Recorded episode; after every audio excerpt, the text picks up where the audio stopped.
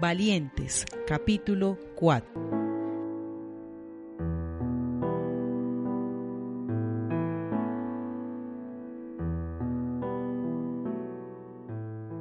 Ya al siguiente día mi hermano decidió, al verme como tan enferma ya, que no quería que yo me exponiera más a lo, más, a las bombas y a las más cosas de ahí. Se fue mi hermano a, la finca solo para darle de comer a los animales. Y de pronto mi hermano se demoró mucho el tiempo que habíamos acordado que él iba a llegar y yo me, me preocupé. Y resulta que el ejército había cogido a mi hermano y se lo había llevado para todas las casas del, del pueblo porque había mucha gente muerta y estaban oliendo feo, se estaba pudriendo la gente que había matado a los paramilitares y entonces lo llevaron no solamente a mi hermano sino a mucha gente del pueblo allá para que ayudaran a sacar todos los cuerpos y eso lo, lo recogía la SIGIN. La verdad llegó de todo, llegó el helicóptero de la Cruz Roja, de la Defensa Civil, todo eso y recogieron todos esos cuerpos y se lo llevaron. Pues lo que mi hermano me contó cuando llegó al túnel porque no lo vi, fue lo que me comentó, que había niños que estaba asombrado porque había un bebé como por ahí mucho, tres meses de nacido y lo habían matado, habían pegado un tiro en toda la frente, toda la cabecita. Entonces eh, él estaba asombrado, decía que no quería que a mí me pasara lo mismo que le pasó a ese bebé, el bebé que yo estaba esperando que,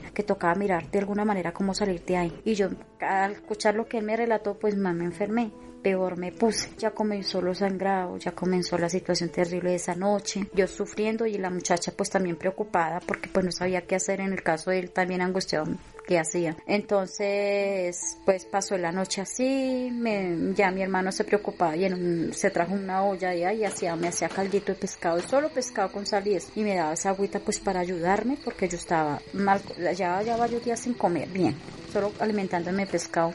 solo, eso no es una comida y más para una mujer como embarazada no. Entonces pasó esa noche nuevamente en el túnel, ya sería el 31 de diciembre, el siguiente día que pasamos en guerra, ya